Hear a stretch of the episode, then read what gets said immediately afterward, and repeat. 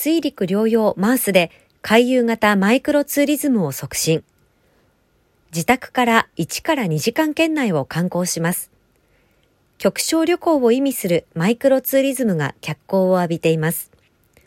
地元で遊び、ショッピングなどを楽しむ感覚のそれは、当然ながらリピート性が高く、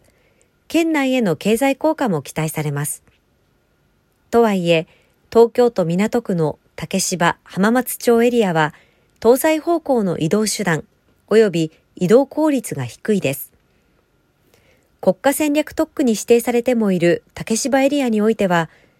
地形特性として海に囲まれているため、他地域との回遊性が低いといった課題があります。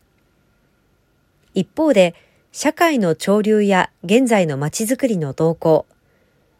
東京都及び港区の諸計画を踏まえて策定された竹芝マリンゲートウェイ港ビジョンでは、周運を新たな移動手段とし、東京湾岸の周運拠点としての地位を確立することを目指しているとのことです。竹芝エリアマネジメント及び東急不動産は、国土交通省の令和3年度スマートシティモデル事業の公募事業を活用し、他の事業者とともに、東京都港区竹芝浜松町エリアにおいて、周運モビリティと陸上モビリティによるマースを活用した回遊性向上の実現を目指す実証実験を9月17日土曜日から11月18日金曜日まで行いました。同実証実験では、港区の竹芝浜松町エリアにおいて、周運陸上モビリティを用い、